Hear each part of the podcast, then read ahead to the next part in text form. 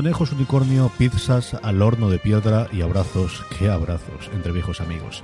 Todo esto y mucho más nos trae Nepence. Nepence, evidentemente, en el original, el séptimo episodio de Star Trek Picard, la serie de CBS All Access que en España se puede ver a través de Amazon Prime Video, que desde ya nos disponemos a analizar en Universo Star Trek, un podcast de fuera de series que realizamos entre este que os habla CJ Navas y don Daniel Timón. Daniel Timón, mira tú cómo estaba yo. Daniel Simón, Diez, ¿cómo estamos? ¿Qué tal todo? Hola CJ, larga y próspera vida, Nuknej, Yolantru. Mira que vi hace días el episodio, Dani, todavía me dura la emoción, ya no sé ni cómo llamarte. Mira que nos habían hecho fanservice, mira que nos habían hecho cosas, pero lo de, este, lo de este ya, ¿eh? A moco tendido, lo reconozco, no me importa reconocerlo, soy un tío muy emocional y Picard se estaba reencontrando con viejos amigos y tú y yo también. Y, toda la gente que ha crecido con la nueva generación también, ¿verdad? Sí, vamos a hablar antes de eso, evidentemente, del flashback. Vamos a hablar de lo que ocurre en el cubo Borg, que también tiene cierta importancia y también de cara a lo que veamos en las próximas semanas. Hablaremos de las cosas que empieza a pasar en la sirena y, evidentemente, lo que más dedicaremos es a ese reencuentro en Nepence y, todo lo que ocurrió allí, bueno, pues eh, de reencuentro de Picard. Pero hablemos del flashback, volvemos a los flashbacks después de haber abandonado durante la semana pasada en el que tuvimos ese sueño.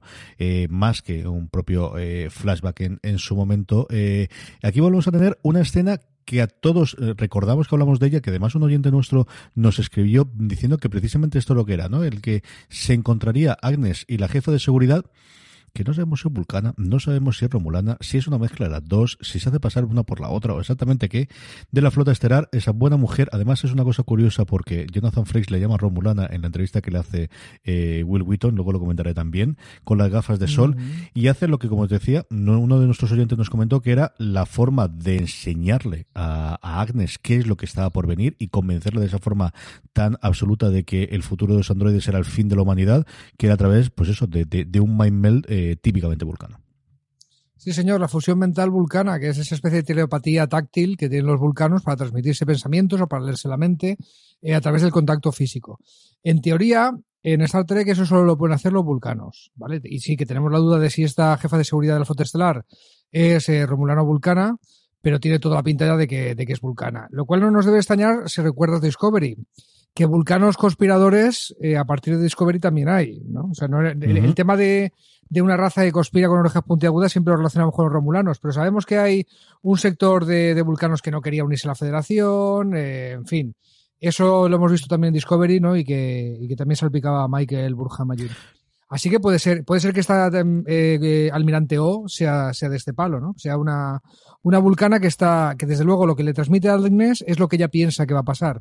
Le transmite imágenes de mi mente a tu mente, mis pensamientos a tus pensamientos, ¿no? Que es lo que dicen cuando hacen la fusión mental. Entonces, es muy posible que esta señora se crea esas imágenes que ha visto. Androides que hacen que el universo haga pum.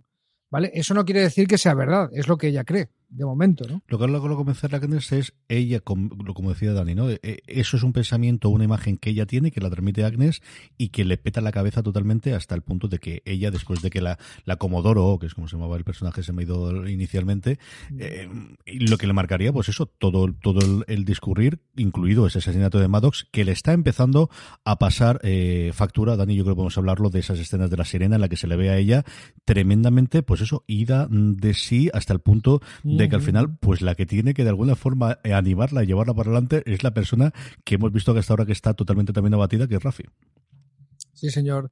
Eh, importante del flashback que le dan un rastreador. Le dicen, te vas a tener que meter allí en la, en la nave que es Coja Picar, que lo acabará siendo la sirena, y te vas a comer, porque lo tienes que masticar, esta cosita para que te podamos rastrear. Y de hecho, cuando se le viene el mundo abajo a Agnes son pues por los remordimientos de haber matado a Maddox, a su compañero, su amante, etcétera, y, porque les está persiguiendo. Narek ha cogido una nave y les está persiguiendo, ¿vale? Quieren que les lleve, quieren, eh, pues, el Zadbas quieren que la sirena les lleve hasta Picard, ¿no? Y hasta Soji.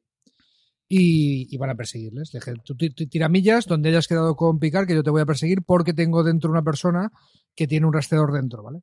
Eh, resulta que ese restaurador tiene un punto débil, que es que si estás en coma se desactiva, ¿no? Y esto va a ser importante después. Tiene toda la pinta. Ríos, eh, en las dos o tres escenas que vemos dentro de la sirena, vemos un Ríos que se llega a confesar con Andrés, es decir, no puede ser que no lo haya perdido, no puede ser que nos vuelva a encontrar. Desconfío plenamente de Rafi, tiene que ser ella la que sea la traidora. Y Agnes no se lo llega a decir explícitamente, pero nosotros que sabemos el trasfondo, es poco menos que una confesión de no, no, no, no es ella, no te preocupes que no es ella.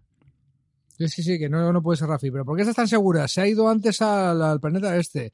No nos ha dicho dónde, porque no ha querido compartirlo de visto a mi hijo y le estoy pasando canutas, dame otra botella, glu, glu.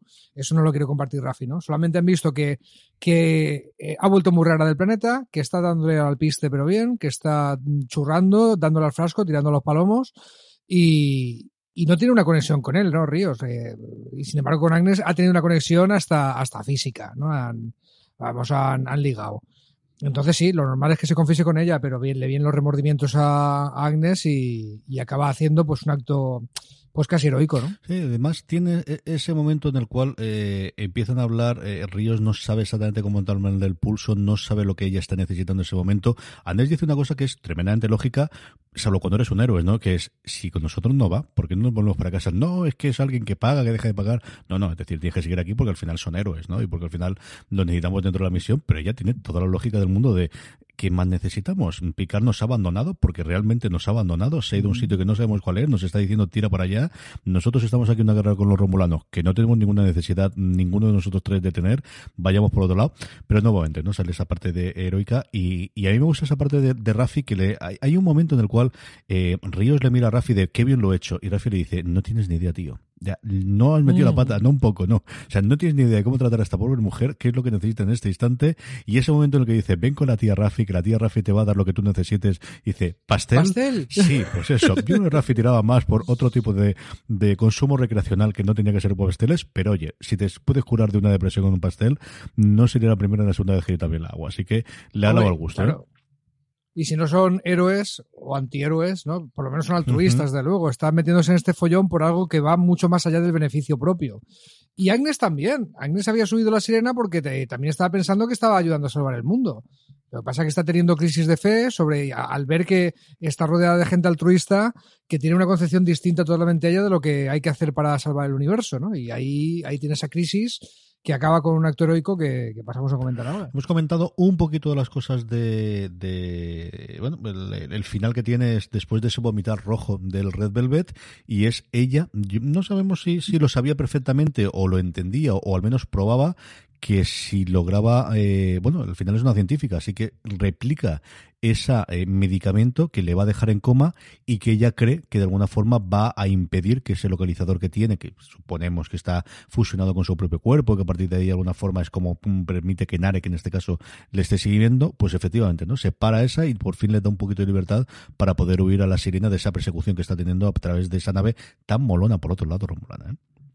Eh, sí, Sí, sí, monoplaza y todo lo que tú quieras, pero bien armada, bien tal. Eh, desde luego, yo, yo, quiero dos para, para, irme a hacer carreras los domingos, tío, muy, muy chula. Mola mucho. Menos mal, menos, menos, mal que se queda en coma, ¿eh? Yo creía que la palmaba. Yo creía que estaba haciendo un sacrificio, suicidándose, muerta de remordimientos, de lo que sea. Pero bueno, se, parece que el rastreador deja de funcionar si te quedas en coma. Estupendo.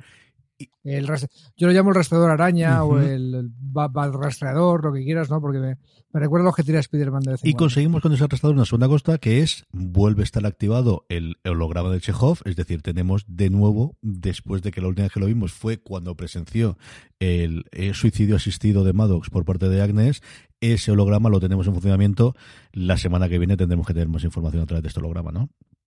Eh, sí, estamos haciendo tanta referencia a Chekhov que vamos a tener que explicarlo porque, porque hay alguien que se puede despistar. Sí, amigos. no es el Chekhov piloto, no, no, es el otro. Exacto, no, es el, no es el Chekhov el, el, oficial de la Enterprise de la serie original, ¿no? Es esta figura retórica que se usa cuando pues el, autor de teatro de la vida real, en la que se basa el nombre de Babel Chekhov, el personaje de Star Trek, el, decía esto que si en una obra de teatro, en una narración, una obra literaria muestras una pistola, es porque la vas a disparar. Y de ahí que tengamos eh, este, este DG, CJ y yo de, de, mencionarlo, este es el holograma de Chekhov, esto es la pistola de Chekhov o esto es el de Chekhov, ¿no? Pero no tiene nada que ver con el personaje de Star Trek, ¿vale? Aclarada la referencia pedante nuestra.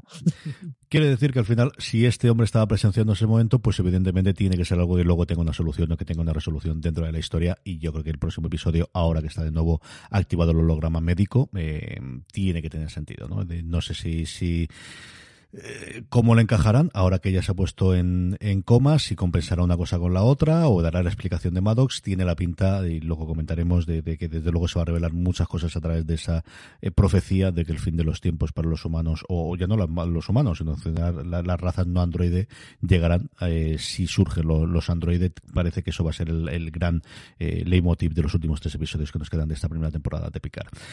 No es lo único que vemos de los romulanos, hemos tenido toda esa parte eh, con Narek, en el que está persiguiéndole con la nave, en el que, bueno, por ahora parece que es una persecución sin más, veremos qué ocurre cuando de nuevo se encuentre con, con Soji, si realmente esa posibilidad de que les ayude, que hemos siempre tanteado, existe o no, pero tenemos muchas más cosas en el cubo y entre ellas lo que tenemos es a la hermana de Narek, que hasta ahora siempre era la hermana de Narek, Ahora empieza a tener un poquito más, ¿no? Eh, el, el, eh, Narisa eh, empieza a tener un poquito más, sobre todo cuando ella se revela como la gran malvada y villana, pero al menos le da un poquito, le, dan cancha para hacer un poquito más que, hablar con su hermano esa parte, o de, esa forma que tenemos en el resto de los episodios. Sí, sí, ya hemos visto, ya hemos ido comentando que la evolución de este personaje a villana hardcore, eh, un poco plano quizá, pero es la, la mala malosa muy mala, que entre otras cosas tiene un detalle muy, muy romulano. Eh, sin darme cuenta, es la primera vez que veo a Romulano haciendo esto, pero tiene mucho sentido. Fíjate, en un momento dado pone a los Sborgs y dice, Hugh, confiesa. No, no te confieso. Vale, voy a matar a uno. ¡Pam! Eso es diezmar las filas. De alguna forma, ¿no? Si te mato a la décima parte tal, acaba matando a todo el mundo, ¿no? Pero al principio lo de voy a matar a uno, venga, y si no confiesa voy a matar a otro, voy a matar a otro. Eso es muy de los romanos. Y los romulanos ya sabemos que se basan mucho en, los, eh, en la historia de Roma, ¿no? Por lo menos en la nomenclatura, ¿vale? Planeta Rómulo, Planeta Remo. se organizan también con cargos como pretores, hay un senado, en fin. Eh, la nomenclatura de, la organización política de siempre ha estado presente en la historia de Roma como referente, ¿no? Y, me ha hecho gracia esto de diezmar las filas, que a mí, para mí también es algo muy romano, ¿no? O sea, hasta en ese detalle, ¿no? Luego ya pasa de diezmar y mata a todo el mundo, mata a Hugh, mata a todos los Sborg. El pobre Hugh tiene ahí el, el momento de ver cómo el trabajo de toda su vida se acaba y del algarete. O sea, eh, seguramente su vida se ha acabado, ¿no? Pero es que lo, lo, que más le duele en ese momento es ver cómo el, el ayudar a estas víctimas cuando nadie más quería ayudarle, cuando él sentía que era el único que podía hacerlo, pues se le va la porra, ¿no? buen trabajo del actor aquí que, le hemos destrozado al personaje. Sí, es una cosa, ese punto inicial en el que solamente él sobrevive, porque como le dice Narisa, mm, eres al final un ciudadano de la federación y no quiero meterme en ese follón, hasta que después decide que, bueno, pues has pasado las líneas rojas de este tratado que hemos hecho, en el cual eh, empiezas a tener, eh, hacer cosas que no podías hacer, una rebelión abierta, y entonces directamente se lo marta con, de una forma así un poco con esto, ¿no? Con el cuchillito que le lanza directamente al cuello con una puntería, oye, por otro lado, mm, sobresaliente, ¿eh? porque hay que darle. y sin mirar, y sin mirar, ¿eh? Mientras estaba mirando a Elrond que ya había aparecido por ahí, ¿no? Mm. Pero, pero bueno, el eh, importante porque Elrond se queda solo, le hace también el juramento de Hugh de aquí protegeré lo tuyo, un poco, un poco tal. Pero el dos cosas pasan aquí. Bueno, primero activa la bat señal, ¿no? Recordemos que 7 de 9 le había dicho, si necesitas a los Fenris Rangers, aquí te dejo la bat señal para que la proyectes sobre el cielo de Gotham y acudirá a tu héroe. Y, la activa. Activa eh, Fenris Signal Activated, sale hasta sale hasta una inscripción eh, en el medallón. lo deja, Fenris Activated o algo así, o sea, nos lo dejan muy claro que lo que, lo que ha pasado. El, o sea, que, que 7 de 9 is coming, amigos. Ya lo dijo Jerry Ryan que volvía a salir y, y está claro que la van a volver a sacar a ella o a sus amiguitos, ¿no? Si queréis saber lo que sabemos de J y yo, quedaros hasta el final del programa que os contamos el preview que, hemos visto, ¿no? Si no queréis saberlo, pues esa parte os avisaremos para que no la escuchéis. Pero, pero hace esto y, se queda allí, y se queda, se queda allí en el, en el cubo. Y luego hay que recordar otra cosa, que el cubo está lleno de drones, ¿vale? Que el trabajo que estaba haciendo Hugh allí gracias al tratado y tal era eh, desborgificar, eh, convertir en ex-Borgs a gente que era Borg, a gente que estaba pues mm, en animación suspendida, casi, ¿no? En todo, si es que un Borg puede morir físicamente, ¿no? Se, se, está mantenido con la parte cibernética, con las máquinas y tal. Pero aquello está lleno de drones con todas sus partes cibernéticas, su camisita y su canesú. Y eso tú y yo lo llamamos el cubo Borg de Chekhov, otra vez, porque pensamos que en cualquier momento se puede activar. Y, ahí, lo dejamos. Entonces está Elrond por aquí, lo eh, la hermana de, de, Narek haciendo un montón. Se, me olvida siempre el nombre de este personaje. ¿eh? La, hermana de Narek se ha quedado. Narisa, gracias. el que quiere hacer ahí mil perrerías y el Ron que quiere detenerla y, tiene a unos Fenris Rangers con 7 de 9 ya la mitad del cubo Borg o así llena de drones. O sea, esto al final va a ser un cóctel molotov, veremos por dónde sale. Vamos en DPC, vamos con DPC, vamos con todo lo que tenemos y, y ese... Porque, lo, lo, tengo que decir, lo tengo que decir, porque picar se va de repente a repente. ¿Cuántos días llevas pensando? Pues desde que vi el capítulo. ya, ya, ya, ya, volvemos, volvemos. Perdonadnos, queridos oyentes. Lo tengo que decir. Entonces, no, pero es verdad, o sea, en cuanto activan el Stargate este uh -huh. que resulta que tienen todas las naves Borg desde que subieron aquella raza que comentamos en el capítulo anterior, eh, Picard dice, bueno, ¿cuánto alcance dices que tiene esto? Tantos años luz, ¿vale? Ah, estupendo. De todos los planetas que puedes ir, vete a Nepente. ¿vale? Vete de repente a Nepente. ¿Por qué? Porque allá hay amigos suyos. Unos cuantos, sí señor. Teníamos ya la intuición, sabíamos ya alguna cosa, desde luego que aparecía Riker en el, desde alguno de los de los previos, también se, se filtró y se conocíamos que, que aparecería Diana Troy, que seguirían eh, teniendo esa familia, ese casado, lo que no sabíamos nada era alrededor de su familia. Y de hecho, la primera persona de su familia que conocemos y que vemos es su hija, su hija Kestra, que es un personaje que lo hemos visto que 20 minutos, que ya guarda un lugar en mi corazón y que desde el primer momento digo, la serie esa que estamos, llevamos no sé cuánto tiempo sobre la flota estelar, no sé cómo tenéis que fundártela, pero Kestra tiene que ir a la flota estelar y llevar ese personaje porque es maravilloso. Can't get enough of Cresta. Queremos más. O sea, sí, nos hemos enamorado de ella en 20 minutos. Eso también habla muy bien de la uh -huh. actriz, ¿eh? Que, que, que, lo ha conseguido, ¿vale? Hay muchísima historia emocional detrás, muchísimo trasfondo que nos van revelando poco a poco. En apenas lo que dura en, en escena la, la familia de, de Will y Diana nos cuentan todo lo que ha pasado en la familia en estos últimos 20 años, ¿no? Y, y un montón de datos nuevos. Para empezar, que Extra no era el único hijo no. que tuvieron. ¿no? Y ese sentimiento de un hijo que jamás habíamos conocido, que no sabíamos que existía y que ha fallecido, chico, yo no sé si es, pues nuevamente, el guion, la, la experiencia que tenemos nosotros con los personajes, el que es, pero yo creo que pocas veces he sentido tanto dolor de alguien en el que no hemos llegado a ver ni un solo fotograma de esa persona porque no lo conocimos en la serie original, no lo conocimos en las películas, nos han contado el fallecimiento, pero ese ver el, dolor de Riker, el dolor de Troy, de, de, un hijo que no habíamos visto hasta ahora en la pantalla, nuevamente es otra de las grandes maravillas que tiene este episodio. Sí, para empezar, eh, también lo usan como para decir, a ver, no os hagáis eh, pajas mentales, cábalas ni ilusiones, con que Will y Diana se integren en la misión de Picard. Para empezar, Picard ya ha dejado claro que eso no quiere que pase. Que si él lo pidiera a Jordi, a Will, a, a, quien sea, le iban a seguir. Y él no quiere meterles hasta las trancas en lo que está metido, ¿vale? Tiene sentido. Pero es que además nos dan un trasfondo para decir, es que no nos meteríamos en algo así, no nos arriesgaríamos a que nos pase algo a nosotros y dejar huérfana a la, a la niña que nos queda mm. o que le pase algo a ella. Ya, ya hemos pasado por eso de perder un hijo, ¿vale? Y ni de coña nos vamos a arriesgar por mucho que te queramos. No son tajantes, no lo dicen así, al contrario, quieren ayudarle. Oye, quédate aquí, vamos a pensar entre todos el, próximo movimiento, porque ya me has dicho que el plan se te ha ido al garete, el plan que tenías para eh, reencontrarte con la hija de Data y tal. Eh, te persiguen los romulanos, eh, te has encontrado con Hugh, bueno, bien, se te ha ido el plan bastante la porra.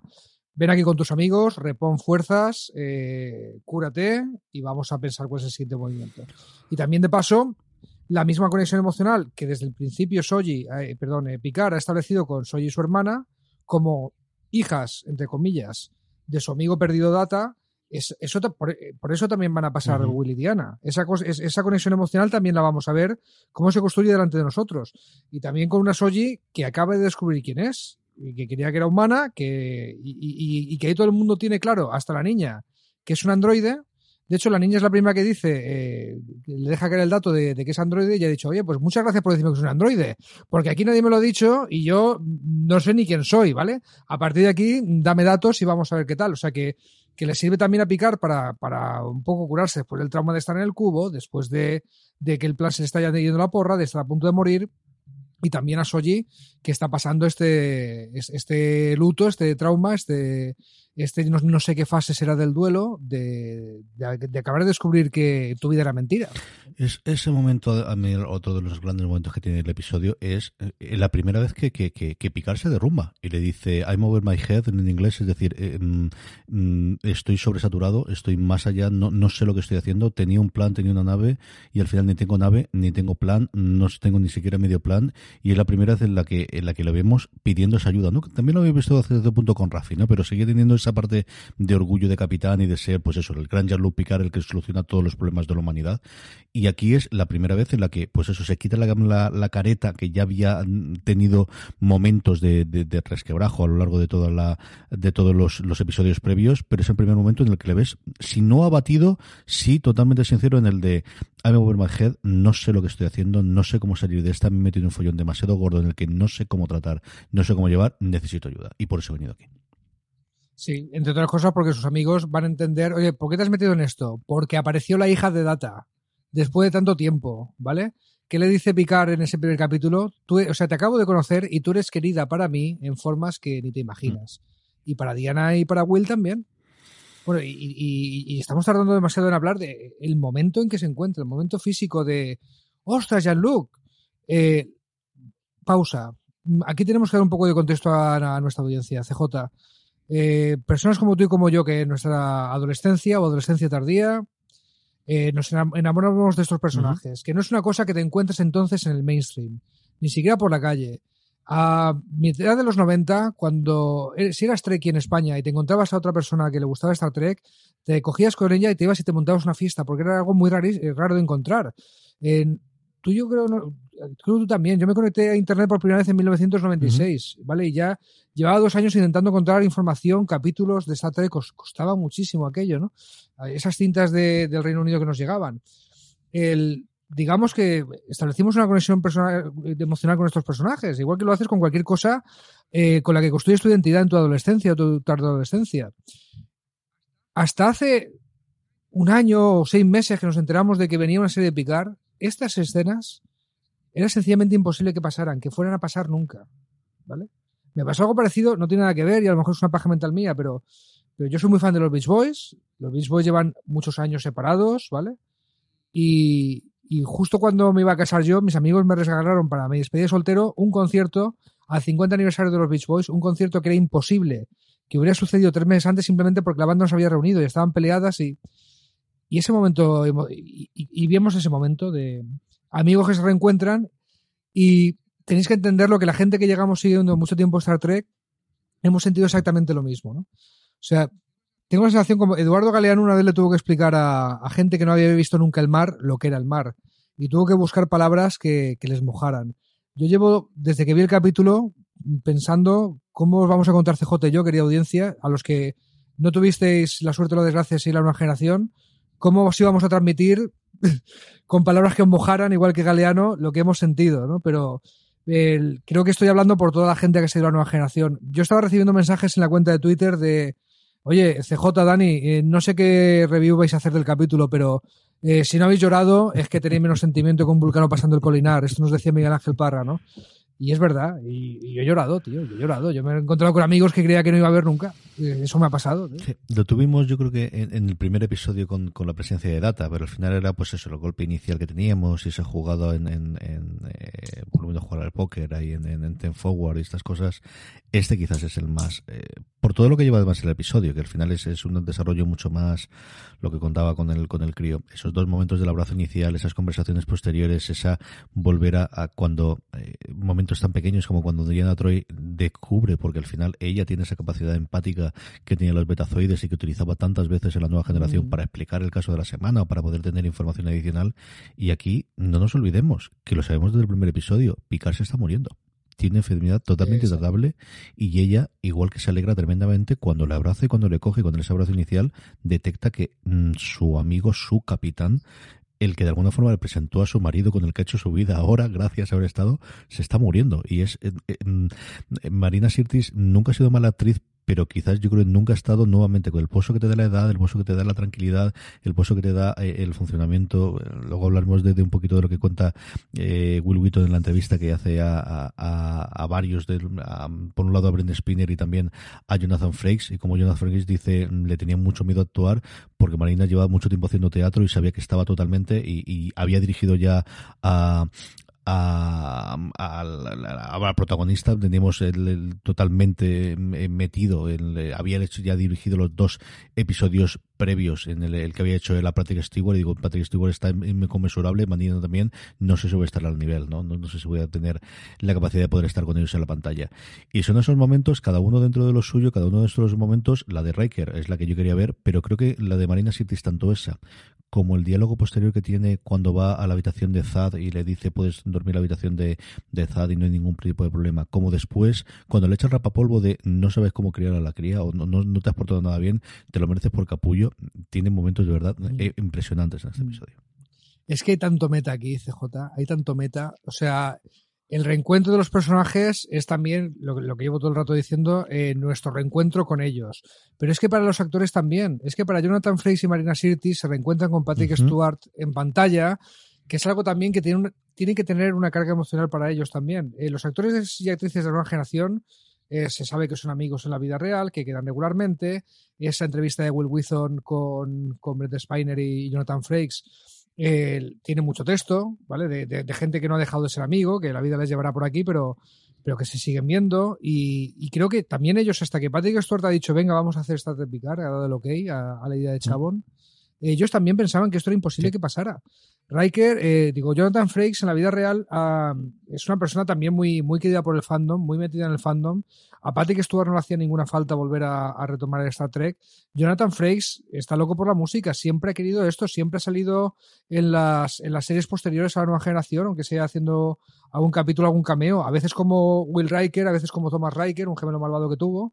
¿Vale? Eh, ha dirigido muchos capítulos, ha dirigido películas.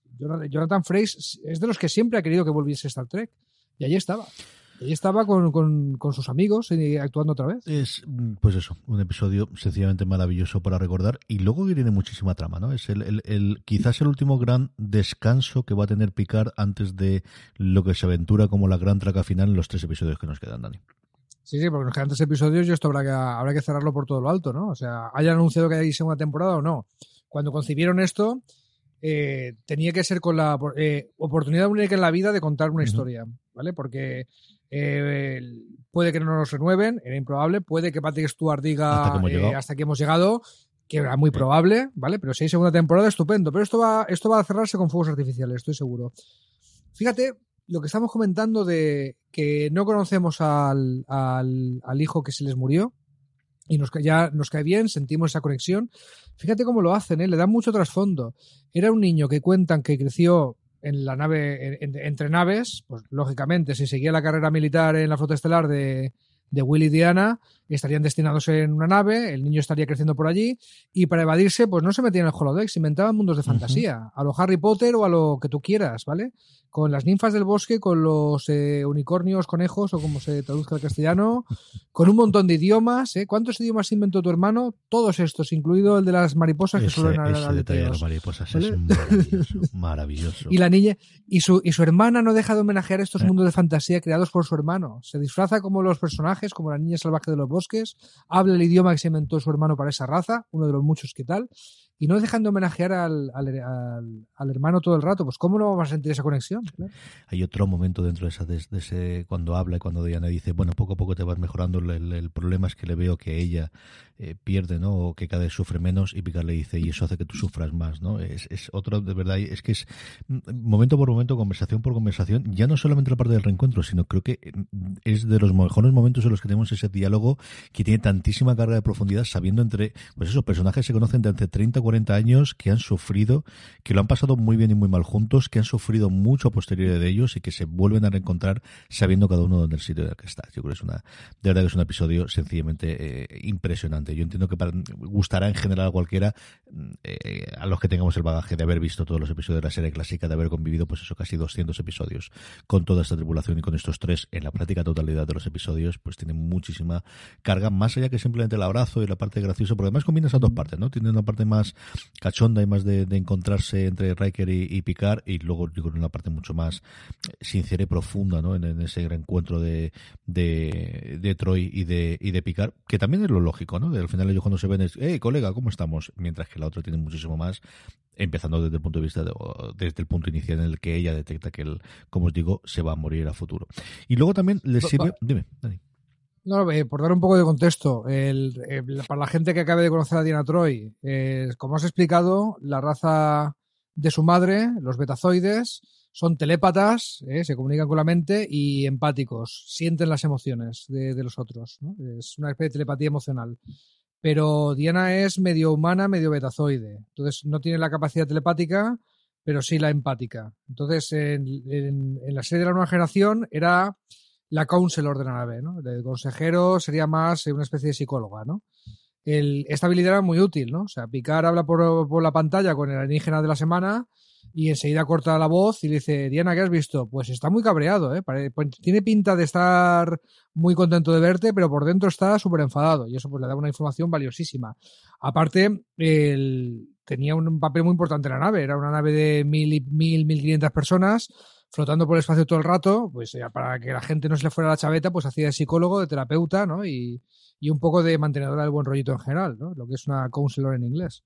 Sí, eso era el papel fundamentalmente que tenía de Troy eh, dentro de la nueva generación. Y luego, la otra parte que nos sirve el episodio es para que al final esa relación final que vimos en cuestión de segundos de Soji que se vino arrastrada por las circunstancias porque al final entre el mal conocido y el no sé lo que ocurrirá de este señor que de repente ha aparecido aquí que me lleva la mano bueno pues el otro ha intentado matarme así que mm, de momento este parece que no me quiere matar pero no quiere decir que me quiera irme. Y es que a la pobrecita mía de repente de una vida más o menos plácida haciendo lo que quería que se había hecho un novio y que tenía esas cosas ese novio intenta matarle tiene que salir huyendo de allí y de repente una niña de los bosques mm, vestida de Robin Hood le dice que es un androide. O sea, ese es el paso, no en varios días, no, no, en cuestión de como 50 mm, minutos aproximadamente.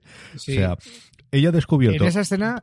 Añádalemos tres horas antes, que es cuando descubre que nada, tres años antes de su vida tuvo sentido. En cuestión de tres horas descubre absolutamente todo eso. Sí, y en la escena en la que la niña dice es un androide, eh, no están Will y Diana. Will y Diana lo descubren solos y se lo van diciendo a Picar. Es que, es que todos los diálogos que tienen Picar, Will y Diana no tienen desperdicio y los vamos a desgranar para que veáis que no tienen desperdicio, ¿vale? Poco a poco. Ahora en la parte de anécdotas verás todas las que soltamos. Pero, el, por ejemplo, Riker detecta que, oye, es que mueve la cabeza eh, así, que tiene un tigre en la cabeza, que era el que tenía Brent Spiner interpretando a Data, ¿vale? Claro, entonces él se ha coscado que algo tendrá que ver con Data, esta señora. Eh, Diana como ya hemos dicho, su, superpoder es leer las emociones, detectar las emociones, sentir lo que tú estás sintiendo. Y claro, conoce a Soji, que es una chica, tanto gusto, Soji, mm, qué preciosa, le caes bien a mi hija. No siento ninguna emoción, tío. Yo tengo el superpoder de sentir tus emociones y tú no tienes ninguna. ¿Vale? Entonces se cosca de que, es, un androide. Lo mismo que le ocurría cuando intentaba leer a Data y decía, no puedo leerle porque es un androide. Pues es exactamente pequeños detalles, o sea, pequeños detalles que te dicen, es que son Willy Diana, o sea, no son un cambio apresurado de unos actores, no, o sea, el diálogo supura eh, a estos personajes por todas mm. partes.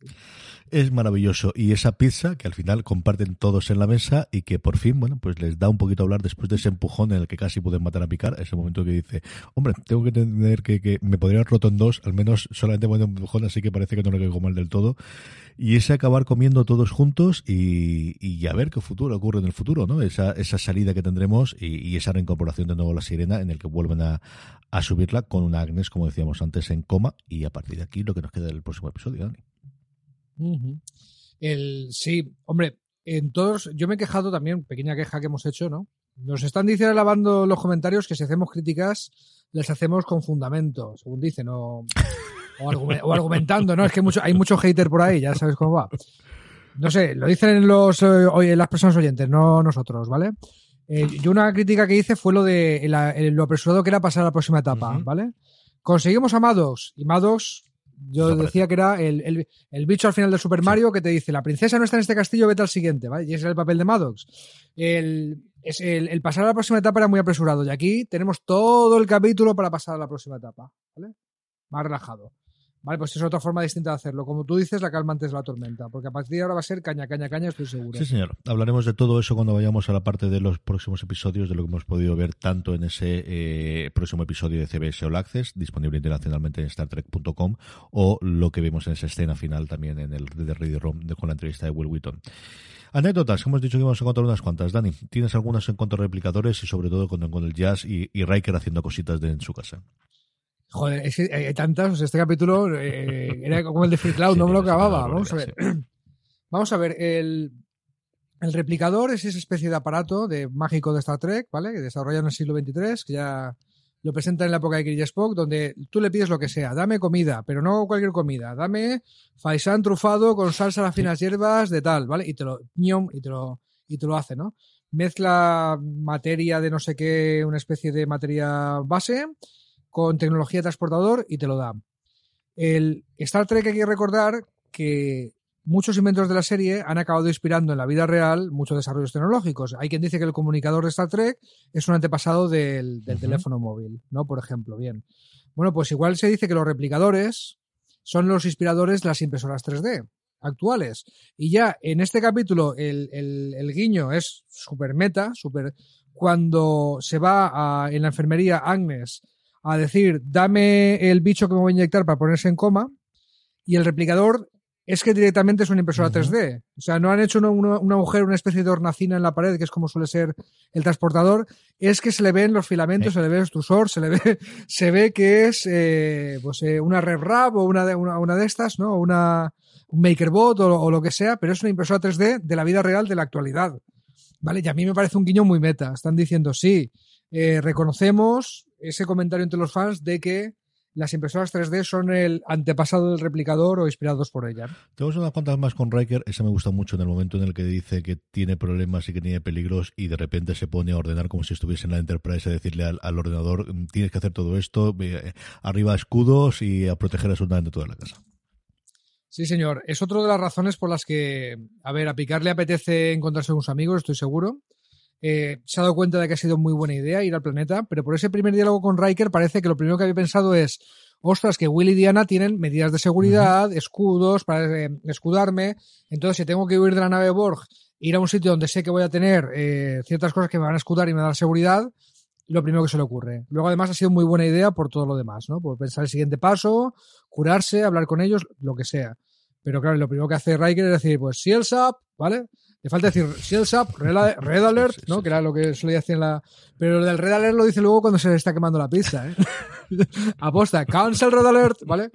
Con el mismo tono que usaba la nueva generación cuando era el, el primer oficial y tenía que decidir esas órdenes. Hablando de palabras y sobre todo de nombres, eh, tenemos varios. Yo quiero comentar alguno que son los nombres de los críos y el nombre de Elrond, que he descubierto de dónde viene aquello, pero antes de eso es que Riker en un momento le llama a Diana Imzadi, como hacía mucho tiempo que conocía. Sí, señor, esa es la palabra que las personas enamoradas en beta se dicen, ¿no? El, cuando empieza la nueva generación, el, Diana y Will no son pareja. Y cuando empieza la nueva generación, ¿vale? Pero lo habían sido antes. Se nos cuentan que, que Will Riker, antes de estar destinado a la, a la Enterprise, había estado destinado en Beta Z, había conocido a Diana Troy, se había enamorado y se había convertido en su Inzadi, ¿no? En un, eh, una, una, pareja sentimental que además con la que compartes un lazo telepático, si no, si no quiero recordar mal, ¿no? O, una conexión emocional pues mucho más intensa que un romance humano sencillo, ¿vale? Entonces habían sido inzadis, habían tenido su historia, habían sido ex, y esto influye mucho en los personajes, no llegan a, a ser pareja mientras dura la nueva generación, pero después en las películas posteriores pues sí que retoman la relación. ¿no? Y ahí él, en un momento dado, dice, en vez de decir, oye, querida, eh, espérate un momento, querida, ¿qué estás diciendo? Dice, espérate un momento, Inzadi, ¿no? Porque son Will y Diana, otra vez. Y todo el diálogo, y todos sus movimientos, y todas sus miraditas nos dicen que son Will y Diana. Hay varios nombres, como os decíamos, el nombre de la, de la hija, o tiene importancia tanto el nombre de la hija como el hijo de, de Riker y de, y de Troy. El nombre de la hija Kestra es el nombre en el que un episodio de la nueva generación, que quería buscarlo pero no lo he encontrado, hay un momento que Diana Troy dice que tuvo una hermana que se llama Kestra y que le han mantenido el nombre y se lo ha puesto a la, a la hija.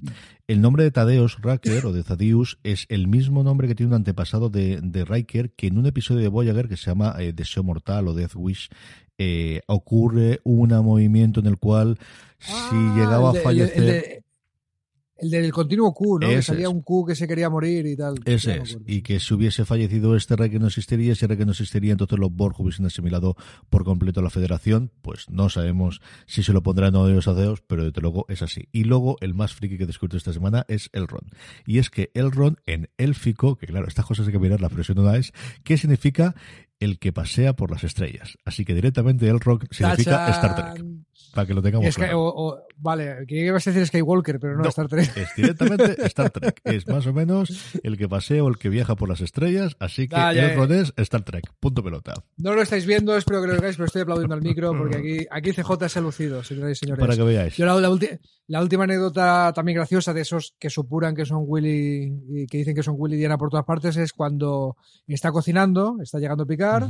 ¿Qué está escuchando mientras cocina tan ricamente en su cocina? Pues está escuchando jazz, ¿eh? claro, porque el personaje, el, el jazz era muy importante en el trasfondo de, de Riker, él tocaba el trombón, el Enterprise y bueno, pues sabíamos que, que el jazz y Riker eran como Navidad y Papá Noel y nos lo dejan claro desde el primer momento.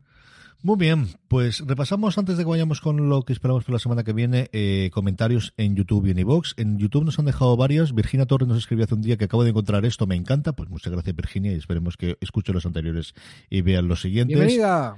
Y Tiago Santiago nos dice que cuando Dash es activada, cuando en el primer capítulo tiene, una de sus primeras visiones es el rostro de Picard y sentía que tenía que protegerla. Eso es cierto, al final nos olvidamos. Entonces, que él pensaba que tenía que ser exactamente lo mismo lo que ocurriese con Soji y vemos que no, que algo tendría posiblemente eh, en el subconsciente eh, o, o se han abandonado, o abandonado o realmente tenía que ser Dash la que lo buscase y Soji no tuvo ese despertar eh, de esta persona es en la que tienes que confiar y tienes que ir a mirar a Picard, ¿no? Mm, Sí. El, estoy bastante de acuerdo con la teoría. El, no sé a dónde nos va a llegar en el siguiente capítulo o si lo van a dejar ahí, pero quiero ver a dónde llega. En Evox, Malenis nos decía lo que comentaba antes Fran, eh, eh, Dani, que le encantando nuestro podcast, que está bien informado y que no se nos nota improvisados con el tema de Star Trek en los comentarios y que no decimos cosas de me quejo porque puedo. También nos quejamos porque podemos, ¿eh? no te creas tú, que de vez en cuando también lo podemos hacer.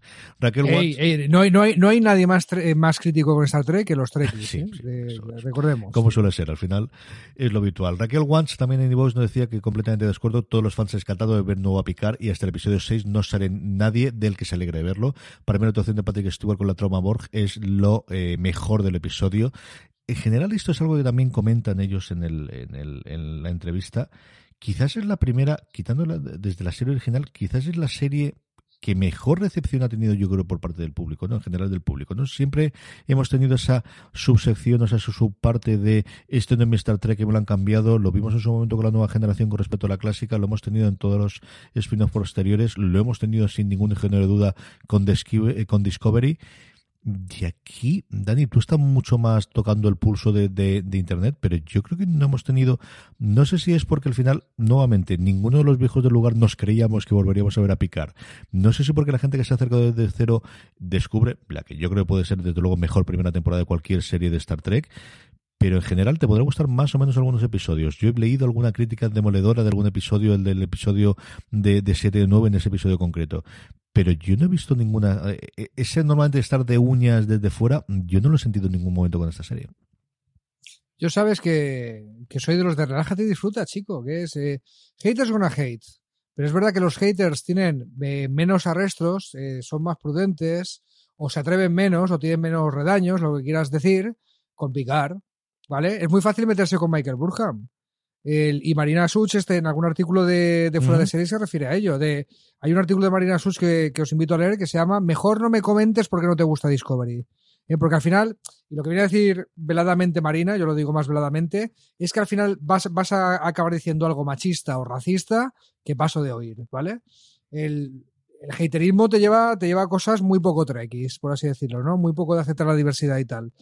Pero con picar no hay narices. Eh, CJ, es que es que es picar, es que esta serie no se parece a Star Trek, es que este no es mi Star Trek que, que he mandado, es que yo mira, por favor, será por tu Star Trek, o sea, será ten, tenemos tres temporadas de la serie clásica, siete de la nueva generación, siete de Voyager, siete de Espacio Profundo, nueve, no sé cuántas películas, dibujos animados, chico, si quieres tu Star Trek de toda la vida, tienes en tres vidas para verlo y no acabártelo, ¿vale? Deja que nos den algo nuevo, algo, algo que, que nos sitúe en Star Trek.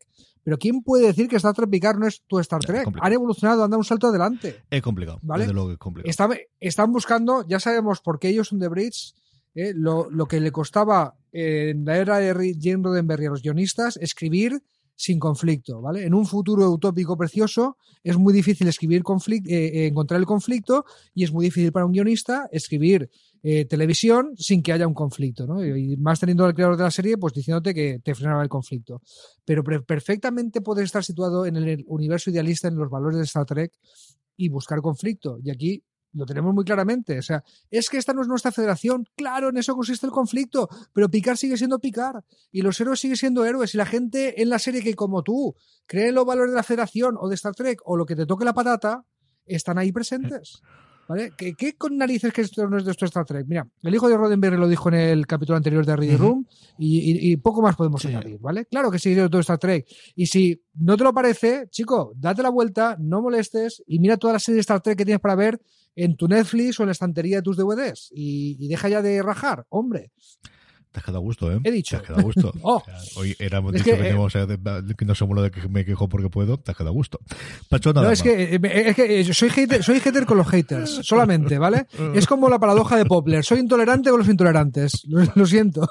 Pacho nada más nos escribía también por iVoox y nos decía... Hombre, Pachón. Creo que me he perdido Tío, vuestra conjura para llamar Elrond a Elnor. Yo llevo todo el episodio llamándole Elrond en vez de Elnor y se llama Elnor. Sí, pues no, eh, será complicado, pero al final se quedan los nombres. Dice que personalmente le está gustando mucho la serie, la expansión del universo Trek, el replanteamiento de la vida Borg, la otra cara de la moneda de Picard y el supuesto daño. No, supuesto daño yo, yo creo que el daño que va causando los que le rodean, aunque esto último es algo que le parece lógico. Él dice que recordar la reflexión que en su momento hay un momento que dice Kirk a Chekhov cuando conoció a la hija de Sulu, pero Chekhov, ¿cuándo tuvo Sulu de tener tiempo de tener una familia? Que es algo que los capitanes de Star Trek casi nunca lo han tenido y aquí a Picard pues se lo están dando a la fuerza, ¿no? Eh, también otra parte que tenemos el eh, Riker le dice, mm, capitán, usted sabe hacer absolutamente de todo, Picard sabe hacer de todo, pero tener una hija adolescente es una cosa que todavía no tienes experiencia y la cosa funciona por otro lado y tiene que ser algo diferente, ¿no? Y luego el momento de, de Rafi que dice que, eh, que dice de mí no haberte contado que tenía un hijo que ella está sufriendo el haber seguido a picar en condiciones desiguales y el no poder hacerlo, ¿no? Que es algo que también vemos, ¿no? De, de, de, y Rafi al final lo conoció cuando ya no era cuando era más el mito que el hombre, ¿no? Que, que al final tanto tanto eh, Riker como como Diana trabajaron con él cuando realmente se estaba labrando ese mito dentro de la Federación, que sería posteriormente Picard.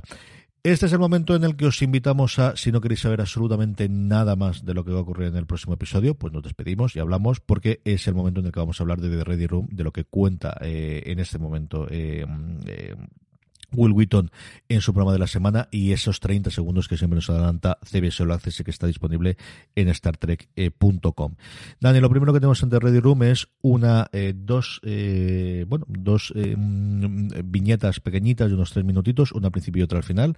La primera contándonos cómo fue el diseñar ese reencuentro y la casa, sobre todo, de, de Diana y de, Will. La segunda parte sobre la pizza, que es muy divertida. La segunda parte es tremendamente divertida, pero sobre todo lo que tenemos es una entrevista de 22 minutos entre tres viejos amigos, entre tres viejos conocidos de más de 25 años, como son Will Wheaton, Jonathan Frakes y Brent Spinner. ¿Qué te ha gustado de la entrevista especialmente? No sé, verlo lo felices que estaban. O sea, el- me cuesta incluso recordar cosas concretas del diálogo, ¿vale? Algunas las has desgranado tú y tampoco, y sería un poco redundante hacerlas, ¿no? Pero lo, hemos ido soltando a lo largo de esta, de esta review. Pero sobre todo verles felices de, de verse de nuevo, ¿no? ¿Tú crees que acabará saliendo Brent Spiner otra vez en la serie? Yo creo que a lo mejor sale en el último episodio. Él comenta dentro de esa entrevista de eh, le costó, una vez que ella sabía que estaba eh, dentro eh, eh, Stewart para volver a coger a Picard, eh, ¿cómo iba a decir que no?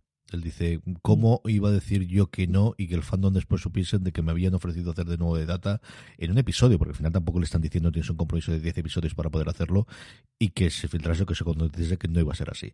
Y Jonathan Frakes dice cómo a él se enteró después, porque realmente le habían contratado para hacer dos episodios, que es lo que hizo, pero en ningún momento, en el tratamiento inicial de la temporada, en ningún momento iba a aparecer él como Riker. Y que posteriormente mm, cambió aquello, hablaron primero con Martina Sirtis y ya veo a tracer y quedó con él de mm, vienes para acá. Él ya había dirigido previamente a Patrick Stewart, porque ya habían empezado a hacer los episodios previos en los que él dirigió y, y como os comentaba antes eh, previamente, tenía mucho miedo de no estar a la altura interpretando porque Frakes hace mucho tiempo que no está delante de la cámara, lleva mucho tiempo ganándose, pues yo creo mínimo 15 o 20 años, ¿no? Dirigió alguna de las de las de los episodios en las últimas temporadas de la nueva generación, saltó como director en las siguientes series de Star Trek, dirigió mínimo dos de las películas posteriores de las que hubo de la nueva generación y lleva trabajando muchísimo tiempo en un montón de series de, ciencia ficción especialmente, pero no solo de ellas como director, fácilmente 15 o 20 años y al final es volver a interpretación y además volver a una cosa en la que sabes que todos los ojos van a estar encima tuya, que no es que vas a hacer un cambio pequeñito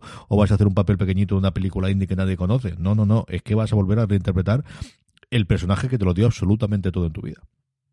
Sí, pero yo creo que también todo el mundo quería que lo hiciera bien, ¿no? O sea, es, Está jugando, está jugando un poquito en casa. al final es un volver a encontrar la voz y dice, bueno, me costó, pero más o menos. Spinner dice que, que le fue menos costoso, que es un cachondo mental. No hay, no hay, forma de tener una conversación seria con él. Yo no he visto entrevista en la que haga seria jamás. Eh, es un bromista eh, sempiterno que le costó menos encontrar eso que la parte de maquillaje, que le costó mucho más la parte de maquillaje. Fíjate, me estoy acordando de otra serie que, icónica de ciencia ficción, Babylon 5, ¿vale? Salía, ¿te acuerdas de, London Molari? Sí, el personaje este. El actor decía que cuando, Peter Jurassic, ¿no? Decía que cuando se ponía el maquillaje, decía, venga, me tengo que meter en el personaje, ¿vale? Y entonces miraba en el espejo y decía, ¡ah! Mista Garibaldi, ¿vale? Y con eso ya era Londo, ¿vale? Ya, ya se había metido.